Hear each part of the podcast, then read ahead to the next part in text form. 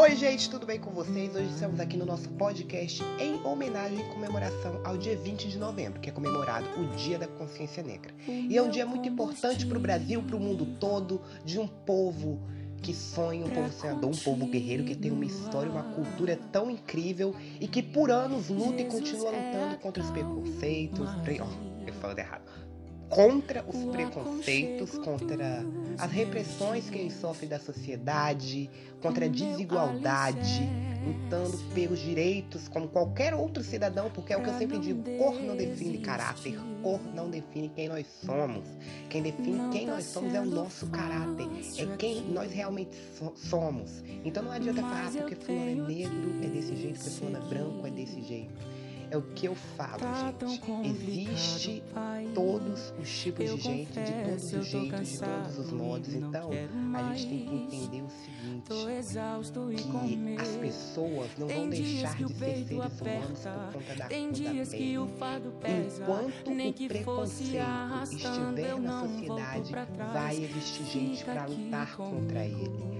Não é mimimi. Quem passa pelo preconceito, pelo racismo, sabe o que é. Sentir na pele olhares, falas, é, gestos. É, e até às vezes é menosprezado por pessoas que se acham no direito de fazer o que bem quer. Mas a há limites. É, eu queria muito saber se essas pessoas não põem a cabeça no travesseiro, não pensam, não refletem. Re, se essa está certa. Não sei se elas fazem uma reflexão sobre a vida delas, sobre como seria se elas fossem negras.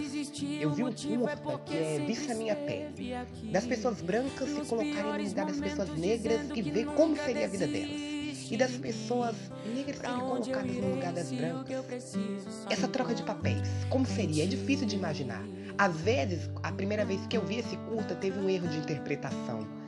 Mas, olhando novamente, a gente consegue entender o que ele quer nos transmitir, a gente entende o que a sociedade nos transmite que é ódio. Igual eu tava falando, ontem foi o dia da bandeira, e é o que eu sempre digo: que a bandeira do Brasil não esteja suja de sangue, muito menos sangue negro, e que todas as vidas importam, independente de cor, raça, origem, religião, opção sexual, de tudo, gente. Todas as vidas. É ser humano, é ser vivo, importa. Mas a ideia que colocaram, eu esqueci até o nome do homem, mas eu, eu acho que é Hans Bonner, ele colocou lá a bandeira do Brasil amor, ordem e progresso. Porque o que eu acho que falta no mundo é amor. Porque quando a gente tem amor, a gente tem paz, a gente tem alegria, a gente tem empatia. O que eu acho que o amor que pode vencer tudo é a, é a maior virtude do ser humano é ter amor. Porque quando você se ama de verdade, ama as pessoas de tem um amor instaurado no seu coração, você consegue transmitir ele, depositar ele para outras pessoas. Você consegue fazer com que ele transborde e contagie outras pessoas. Mas quando você tem ódio, é a mesma coisa, só que a diferença é a comparação. O amor constrói e o ódio só destrói. Eu acho que a destruição, ela devasta tudo, ela machuca, ela fere. E não pense você que está destruindo que vai ficar assim para sempre. Eu acho que a pessoa que discermina o ódio é uma pessoa que ainda não conheceu o amor.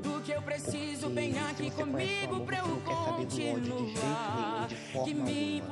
Porque quando o amor vem, é pra ficar, é pra modificar, é pra restaurar, é pra construir. Já o ódio não. O ódio não tem nada a ver com isso. Ódio é que destrói tudo. Vidas, famílias, histórias.